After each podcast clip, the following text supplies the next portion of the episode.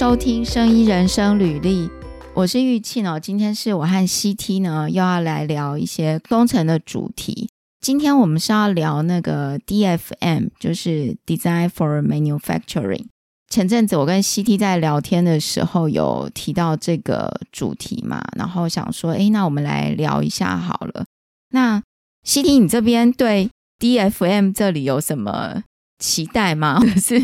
你有什么呃问题？呃，这个 DFM 的话，当然就是说，呃，从字面上来解释，就是 Design for Manufacturing 嘛，就是说，呃，设计的时候我们就把就是制造那边的一些状况考虑进去，嗯，啊，当然是最好了哈。那这从字面上来看，不过看起来，我有去搜寻一些资料看一下，它其实更广哈。那嗯，呃，不如让玉庆，我知道玉庆你好像之前。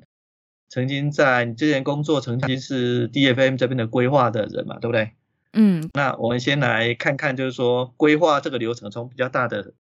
流程怎么规划，然后我们再来谈到说，哎，后面要怎么来执行，或是用哪一些工具来执行，好吧？那玉庆，你要不要跟我们分享一些你的？就是之前的经验，或者说，哎，你们在做规划这个时候是在做什么的？好，我来分享一些哦。就是，呃，我们的听众，如果你就是你没有在做产品，或者是你不是工程师的话，可能对于 DFM 这个名词会比较陌生。那就是也不是每一个工程师都会就是遇到 DFM 的问题。不过我先来介绍一下 DFM 是什么。就是我们一般在产品开发的流程里面。会有分成几个，就是有几个流程嘛。那 DFM 就是这整个流程里面中间的一部分。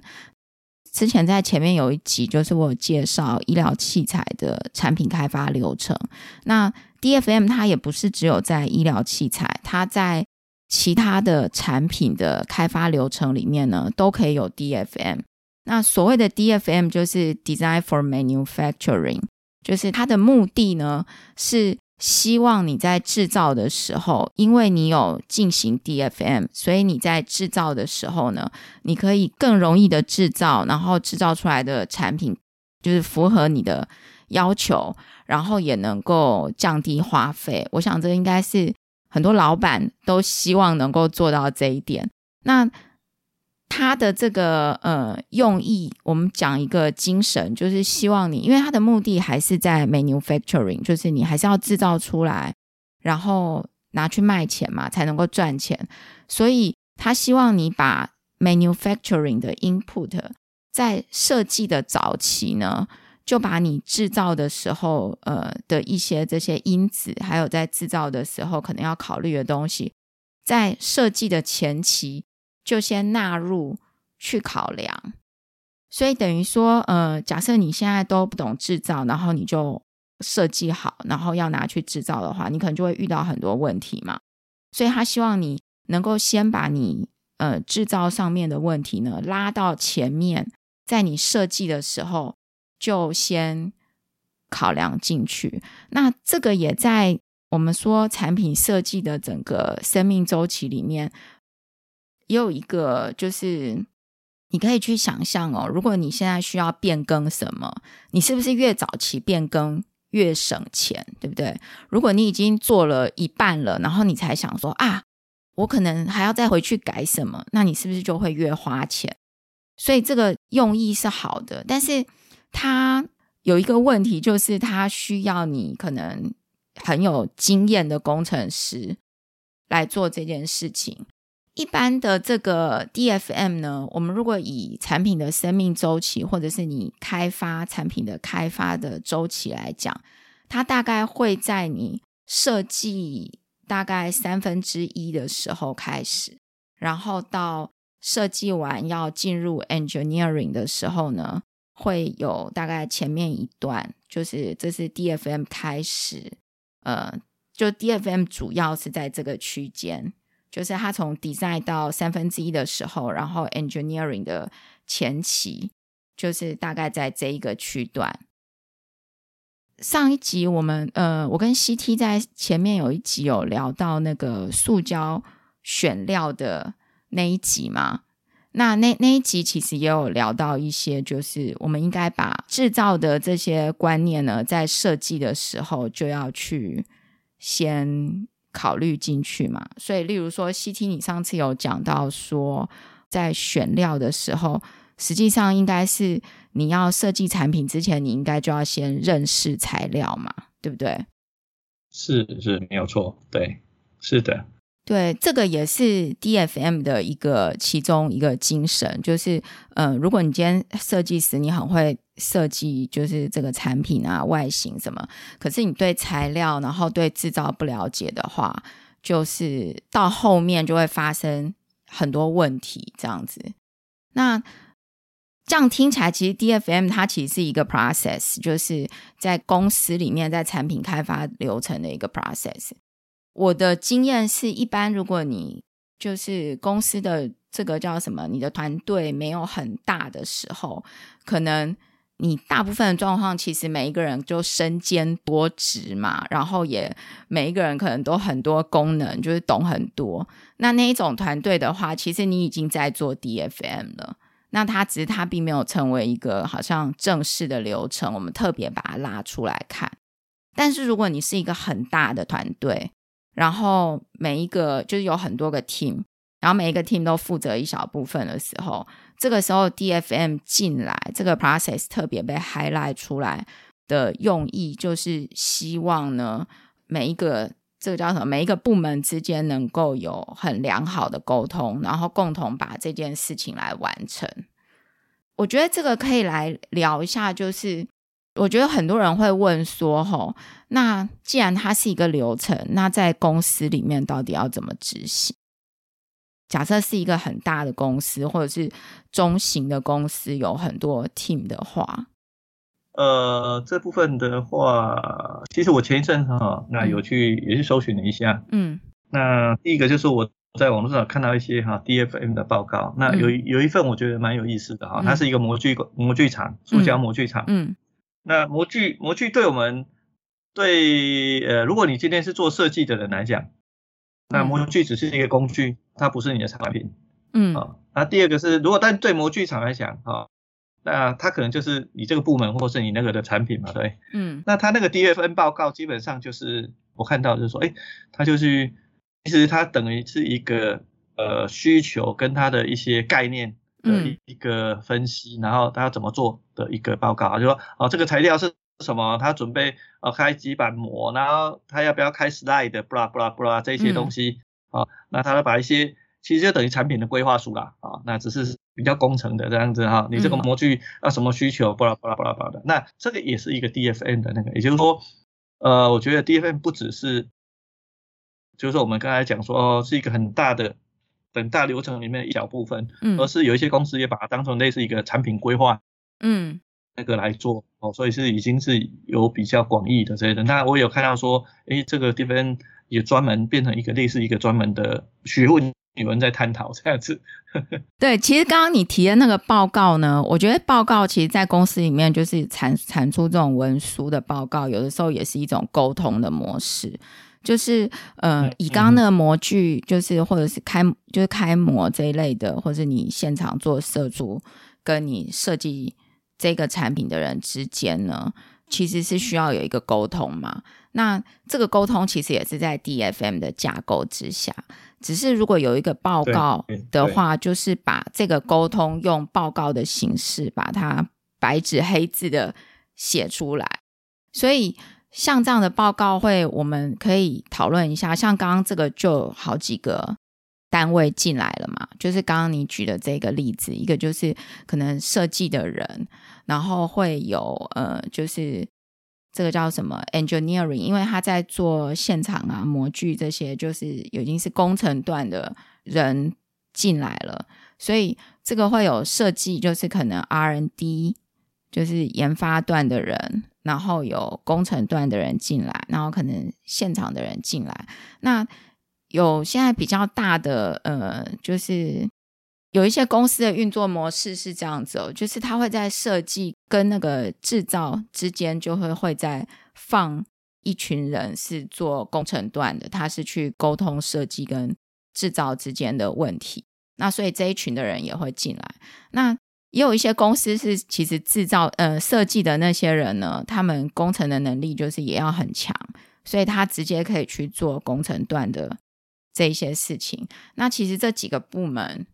就要进来了，这等于是 DFM 在前期，等于一开始的时候，你在前期呢，就是大家是专心在那个。你设计的产品上面，可能零件上面啊，那但是这个时候可能还没有真的开模，只是在讨论而已。然后真的讨论完之后呢，OK，然后才进入呃下一个阶段，才去真的开模。所以这个我我我我觉得你刚刚讲的这个是一个例子。那在前面这边。就是第一个阶段这边，我们之前有讲那个就是 CAE 工程师嘛，对不对？就是有讲到模拟。其实在这个阶段呢，呃，我觉得在 DFM 的 process 里面，其实模拟的就是 CAE 的工程师也是可以进来。他在产品设计好之后，针对这个三 D 的 model，他就可以开始先做一些模拟嘛。是啊，没错。所以大家其实。当然，这个名词我很久以前就听过。那前一阵子，呃，玉清在重提这个名词的时候，我就想到说，哎，那其实我以前在做，我只我大概之前在塑胶公司做是那十几年哈。那一方面是做结构分析，那主要是方群这一块的嘛，对。嗯。那另外一边我们做模流，那个其实就是等于其实是 DFN 的某一种就是工作嘛，帮他们验证说生产上面有什么问题。对不对？你这个设计生产上面有没有什么问题？或者可能建议说，哎，你模具可能要怎么开会比较好？所以那个也是 DFM 的某一种形式，对不对？所以，呃，我在想到说，哎，其实那一块就是在做 DFM。对你之前做那个模流，嗯嗯嗯，就是对，它就标准是 DFM 中间的一，就是这个流程里面的一个工作。因为如果你有在早期就是产品设计的时候，你就。可以先做一些模流的分析，或者是说你可能没有有些公司可能没有做模流分析，但是他把设计的，就是呃塑胶射出的这些知识呢，就是先它在 manufacturing 的这些 input 就先带到设计上面来，然后就可以呃就是在你后面之后真的在制造的时候，你问题就会少一点嘛。那但是有模流的工具就是会好很多，例如说。会好很多，对对，就是就会方便很多啦，而且它会比较有一个科学的证据、科学的数据，然后呃，就不会是说我们一定要去问某一个人，然后那一个人的经验才能告诉我们来怎么做嘛。那如果有模流的工具的话，你就可以在前期先做分析，然后有几个常用的，就是塑胶的射出在这个阶段哦，因为一开始的第第一个阶段应该是。聚焦在你的产品上面，就是你设计的这个东西到底能不能，到底能不能做出来？例如说，你设计了一个零件，那这个零件你画好它的三 D model，它到底射出可不可以做出来？在这个阶段，应该是你可能就你就可以先做一个模流嘛。那 CT 这边，你之前做的模流像是 feeling 这些吗？嗯嗯嗯嗯，像怎么样？对，像 feeling 这边的，就是第一阶段，第一阶段应该是先做 feeling 嘛，然后，嗯哼，这个阶段都还可以先不用考虑你的模具，嗯嗯嗯，只看模屑哈，看模屑填充，产品本身填充，看看填充的状况，对，就是产品本身看填充的状况，然后这个步骤假设做差不多了，那你。接下来你可能就会进入到下一个阶段，你就会需要真的去开模具了。那但是在前面这边其实也有一些设计的可以考量，例如说你的产品的厚度要尽量 constant 嘛，就是不要一下子差差对差距太大，然后可能要做一些 transition，对不对？就是厚度如果真的要变化，厚薄之间，对厚薄之间。然后还有做拔模角啊、几度啊这些东西，然后甚至跟你你如果有移动键跟你的模具的方向等等这些很多东细节要考量，但是这些东西其实呃应该是在现场射出的人应该会有一些经验，然后呃就是刚刚讲的 engineering team 的人应该也都知道这些东西，嗯那就可以回馈给设计就研发端。那研发端他做久了，他应该也会有这一些知识嘛，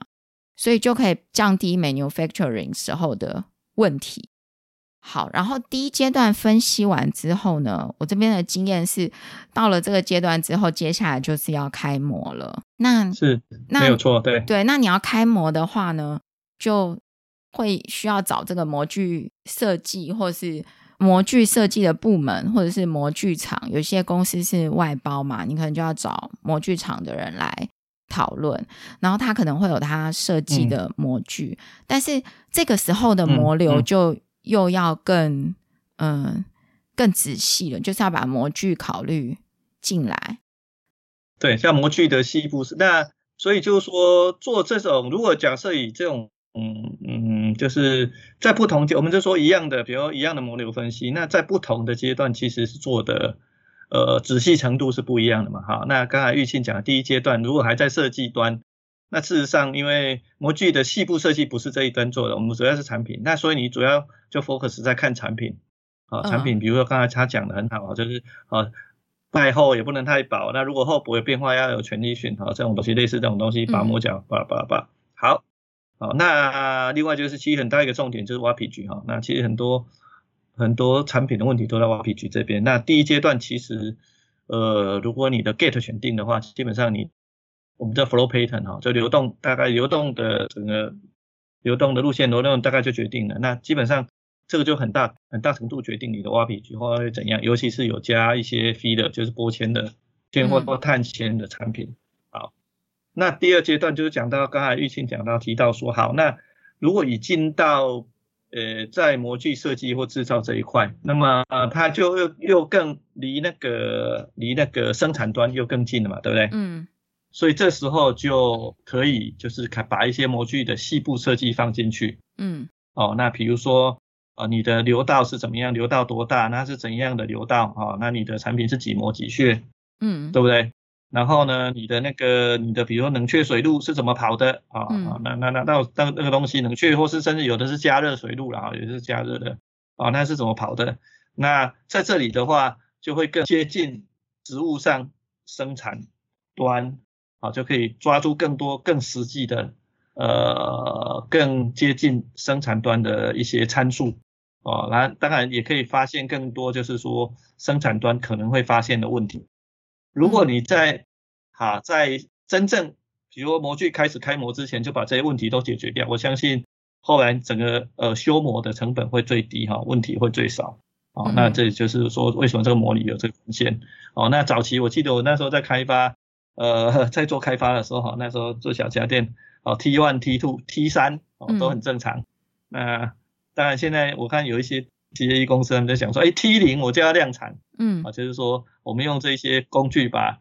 这些问题都先预先抓出来，然后先解决掉，或许我们后面就不用 T 那么多次这样子。等于说把这个 DFM 的这个这个叫什么这个概念放进来的话，你就会更在早期的时候去解决生产的时候可能会有呃，就是制造的时候可能会有的问题嘛。然后刚才讲的这个模流，就是第一阶段是 feeling，然后第二阶段就是在模拟上啊，就是在 CAE 的模拟上会去做 packing、cooling，还有你刚刚有讲 warpage 吗？它整个射出的流程是这样，就是说射出嘛哈 feeling，然后再 packing 嘛保压，嗯，好射出保压，然后再就是看冷却，慢慢冷却下来以后，它那温度冷却下来了，让它去做，去看它到最后的一些预测它的变形 warpage 这一块。啊，那中间我们刚才讲那个玉信刚才讲还有一个 cooling 这个东西哈，嗯，那 cooling 这个东西如果在很前面阶段的话，呃，以我以前的经验，我们是不做哈。为什么不做？就是说，因为当你在产品设计工程师那一块，当然你会，我们有经验的话，你会思考后面模具要怎么开，怎么样怎样，嗯，但是啊，不会记到水要怎么跑，或者说是那个没有办法那么厉害，所以就是说，在很前面的阶段，cooling 就是说磨穴，我们都假设啊，磨温就是一个固定值啊。比如说有的是八十度，那如果是高温尼龙，可能就一百五十度假设。但是呢，到后面哦，假如今天我已经在模具厂这一块要做 simulation，那这个细部设计也已经出来了，模具厂细部设计已经出来，嗯，那他们就可以把水路什么都建进去。这时候呢，其实在跑这些我们讲呃 feel pack warpage 之前，就先可以跑一个 cooling。嗯，那这是一个所谓热传的过程，就是我们可以把整个模具里面不同温度分布跑出来。嗯那这个时候再去跑，我们刚才讲啊，fill pack warp 是不是更整个还有整个冷却过程是不是更准？嗯但是它要在比较后段才比较有意义嘛，哈，模具设计出来真的是这样设计才有意义，嗯好，所以就刚才您刚才讲的是 DFM 在啊，如果在比较后期啊，这已经到模具设计、模具模拟、嗯模具制造这一块的话，诶，你就可以做的很细，很细，你就可以去甚至去抓那个现场生产的参数都有机会哈。嗯那这个时候就可以，其实光生产说不定有一些成本就可以从这边就降下来哈。比如说你可以用比较快的射出的 cycle time，我们叫 cycle time 哈。嗯那你解决筛节省 cycle time 就等于节省你的第一个是生产加速，第二个就是你的那个成本啊，机器成本是用时间算的嘛，嗯这个成本就是慢慢慢再一点一点这样，啊，可以从这边降下来，这样子。嗯、呃对，刚才这个讲的是就是呃零件，就是如果我们现在刚假嗯刚刚这个例子，假设以一个零件来看，那如果现在你的东西是一个 assembly，就是它是一个组合件的话，应该大部分的东西都会是系统厂都是组合件嘛。那你组合件的话，你可能会有好几个零件，就是你最后出给别人的是一个组合的产品。如果你是一个组合产品的话，你你的零件要做刚刚的这个流程，然后但是你的组合件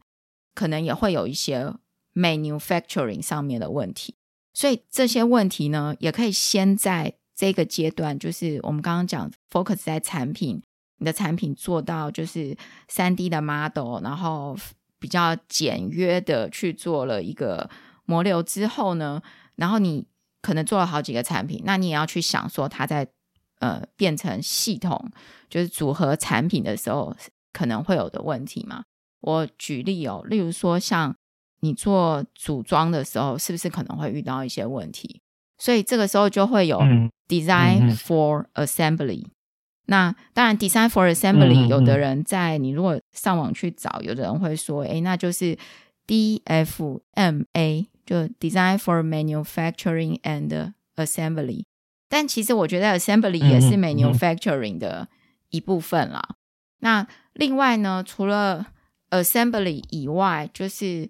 呃，我们去想象一下，如果你现在有一个就是很多组件的产品，然后你要卖出去，你是不是还会有 packaging 的问题？就是你最后需要包装吗？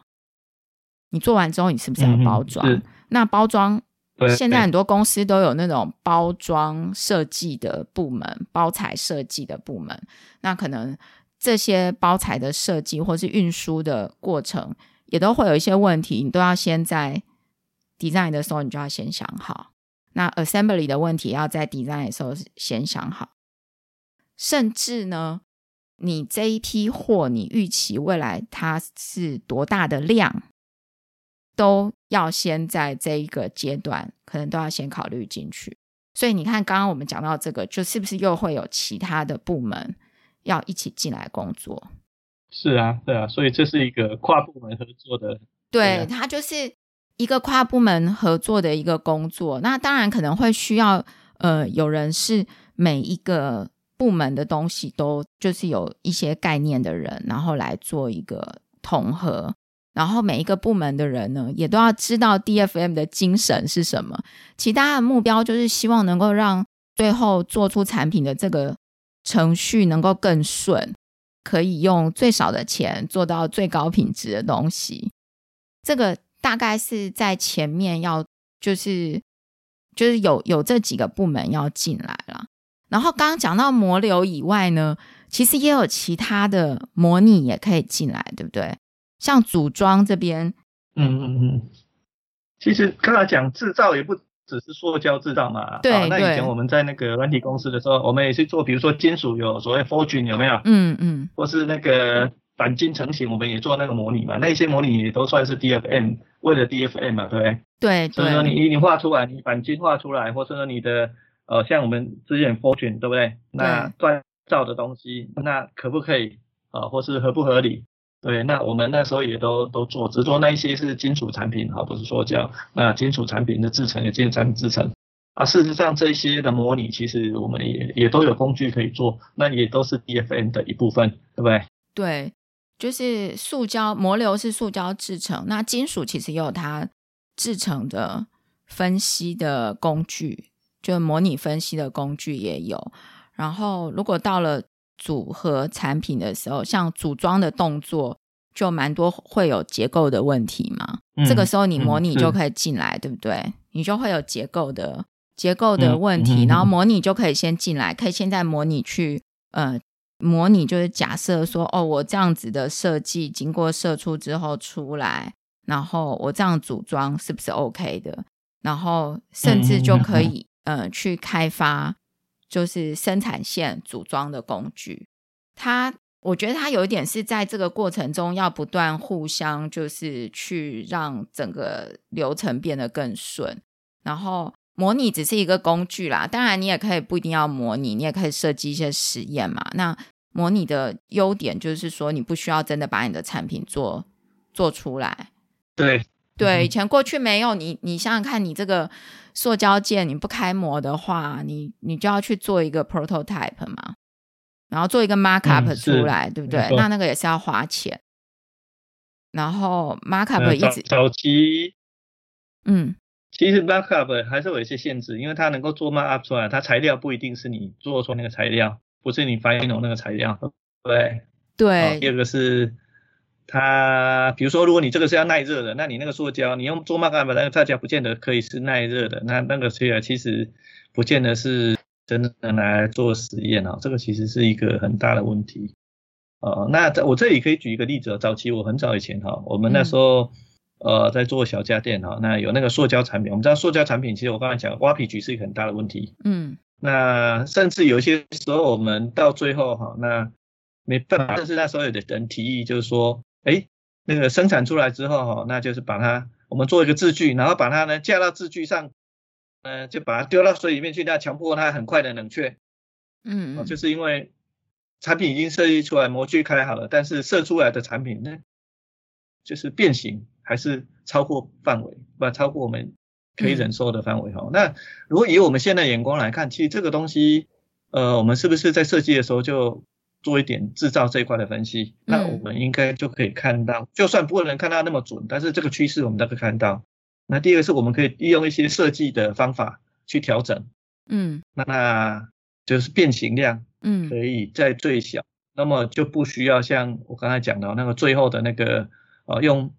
用那种比较很麻烦的方式，你说的那个方法真的补救可行吗？你说它已经射出，然后产那个零件已经退出来，然后马上把它丢到水里。对，那这个挖皮局还是太大，实在是没办法。那我们知道，就算在射出，我们还是有一些方法可以去调整的，比如说要磨温高低差哈。但是这个东西都是有限，对不对？那那时候我们就曾经有人就，因为实在没办法哈，那就有人就建议说，好，那射出来就是做那个字距。然后东西一出来还热热的时候，就把它就是就是怎么就把它丢进去这样，丢字 丢到字句里面啊，就是它一个标准的那个形状，嗯，然后就丢到水里面去，强迫它快冷却。哦，那这个东西当然是以后来有没有真的这样做，我不太确定哈，我忘记了，因为很久以前了。这样很疯狂。这个东西的确是有这样，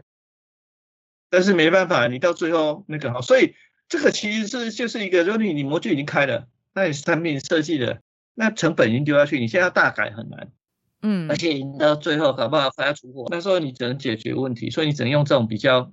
疯狂，就是你讲这是很疯狂的嘛，对。但是以我们现在讲说，那如果你一开始，当然在三十年前，哎，二三十年前哈，你说要做这种这种分析，其实比较少有这种观念。嗯。那以我们现在来看，那你如果当初有去做一些这种东西，因为我刚刚讲嘛，其实挖鼻子这一块是塑胶很大，就大家做分析常常都在看这个问题。嗯。但是这个东西也是可以在早就大概看出一个。大致的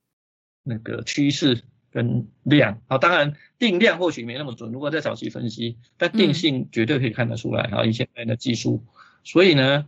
你如果早期有去做所谓的这个 DFM 的这个动作啊，嗯，就不需要到最后才在那边哦想尽办法，哦，那呃，这个就是我之前真的实际上碰到一个例子哦，那这种东西，其实这个例子很多啦，非常多，对，对啊，所以就说，哎，如果我们之前有类似，当然。不要说有这样一个 team，那个小家电厂没有这样子哈，但是就说，哎，我们如果之前有有这种程序的话，或许那个我们就不需要提出疯狂的那些修正的方法。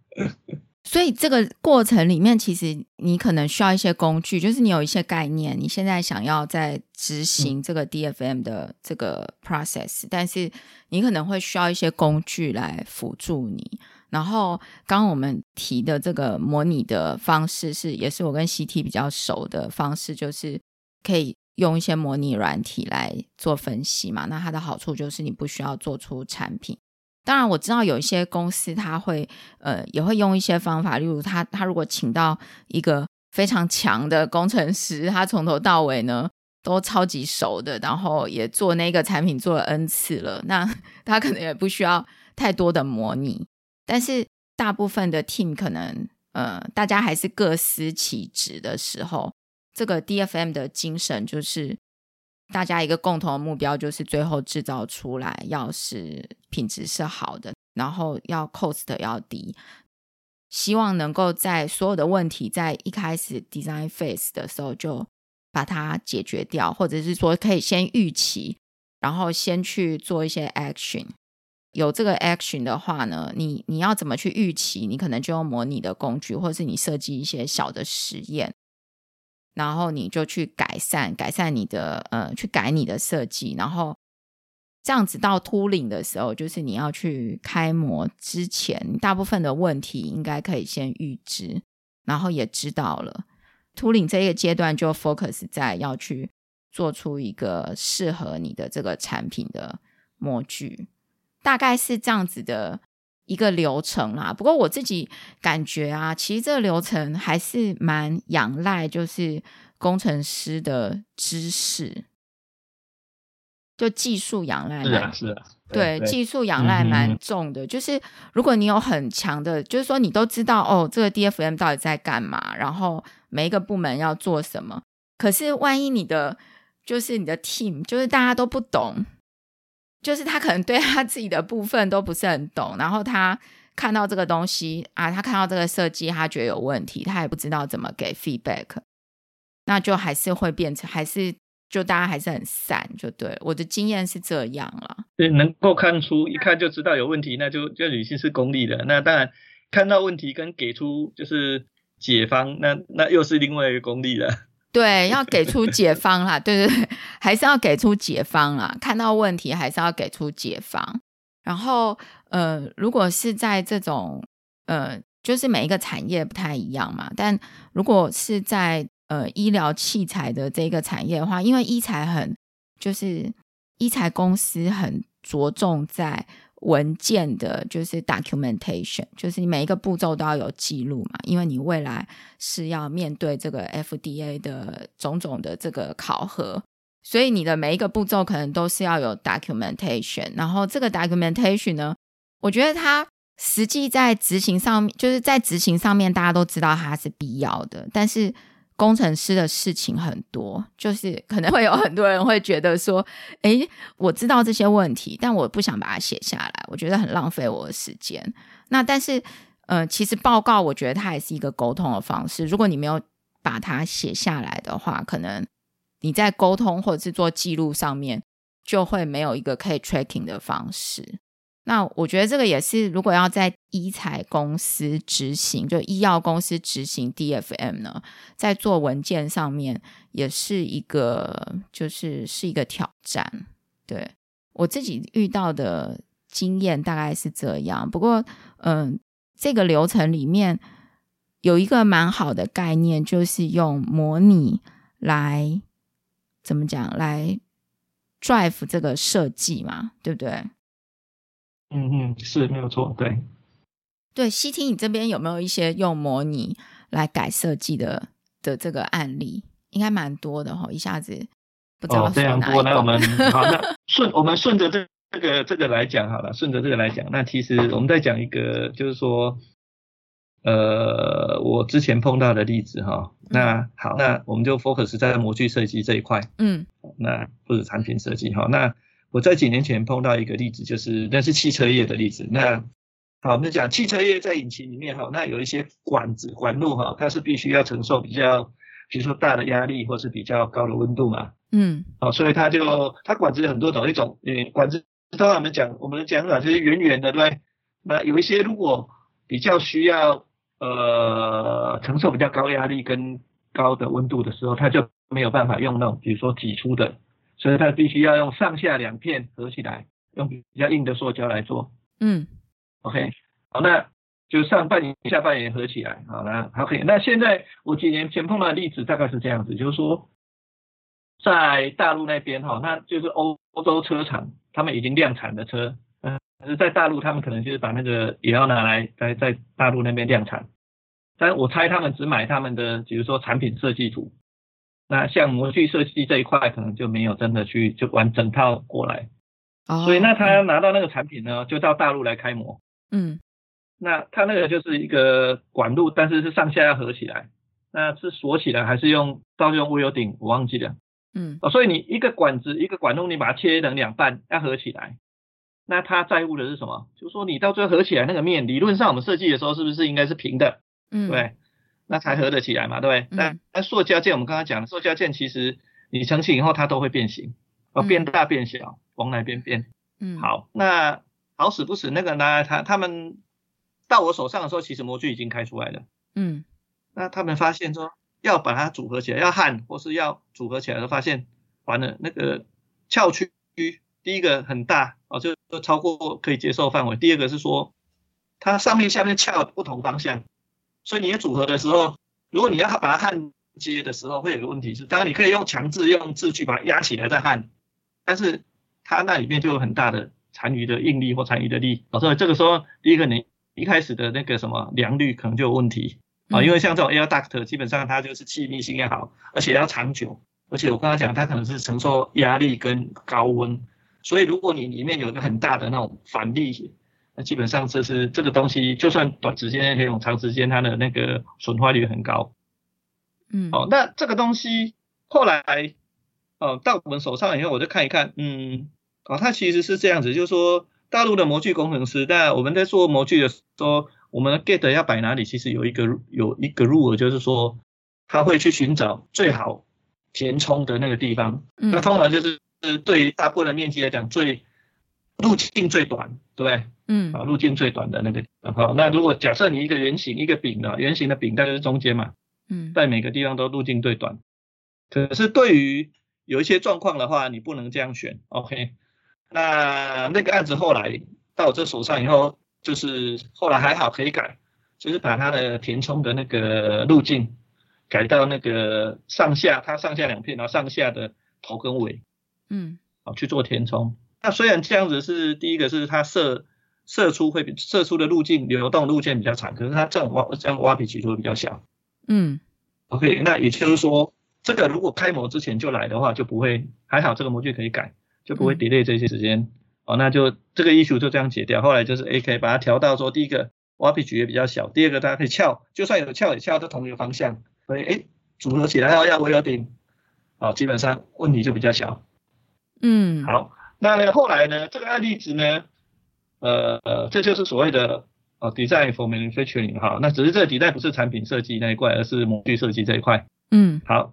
后来这个东西呢，案子结了以后，我们从呃另外的路径得到知道的说，其实在欧洲那边那些模具就是这样开，就是我们后来那个跟我们后来那个 solution 是一样的。那只是说哦，在他过来大陆这边。在开这边的模具的时候，他们只拿到那个产品图，但是基本上他们没有想到这个问题，所以呢，他们就 也没可能也，我猜也没有去做模拟啊，所以他们就直接用那个直觉说啊，我们这是用在比较中间的方地方，直接去近焦，啊，那样去做，还好它那是两板模，所以基本上呃那个跑的那个是流流道是平面的，啊，所以我们比较好改哈，那如果是三板模就。可能就比较不好改了哈，我们只能这样讲啊。所以，呃，这是一个例子，就是说，哎，我们在不管你是产品设计或模具设计上面，如果我们在设计的时候，啊，设计的时候或许，呃，我们不能要求每个工程师都那么有经验，或是都能够预期到很后面的问题。但是，我们可以去做一些就是这样子，我为了后面 manufacturing 去做一些 simulation 或是做一些计算，后面我们就可以节省掉很多的，不管是时间或是金钱。好，那这个案子运气好是说，哎，它可以改，哦，要不然你模具已经开出来，你不能改，那你这模具就要丢掉了，是吧？那那很惨啊。对，这个例子刚好可以改模具嘛，但实际上实物上面也有一些是模具不能改，但是后来才发现问题，就是模具改可能会花很多钱，然后或者是说，对，就是大家会觉得这样改不划算，那这个时候你可能要去改你的设计。那也要看看能不能模具出来了，改设计也可以，但能能能不能改到，就是把问题解掉，那这又是一个问题。对，就是呃，他可能比如说你刚刚讲的是他这个呃 gate 嘛，对不对？他可能 gate 不能改或什么，流到他的 gate 改在哪里？对对，那那但是你里面的你的产品本身的设计可能可以稍做一些微调。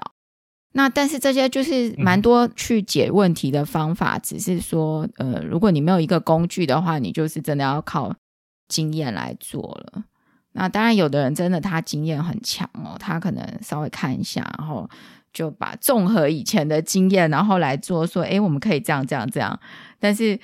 呃，这种就是我觉得这种人应该也是有啦，只是 只是说可能不是每一个人都是都可以有这个能力。那如果呃用模拟来得到一些就是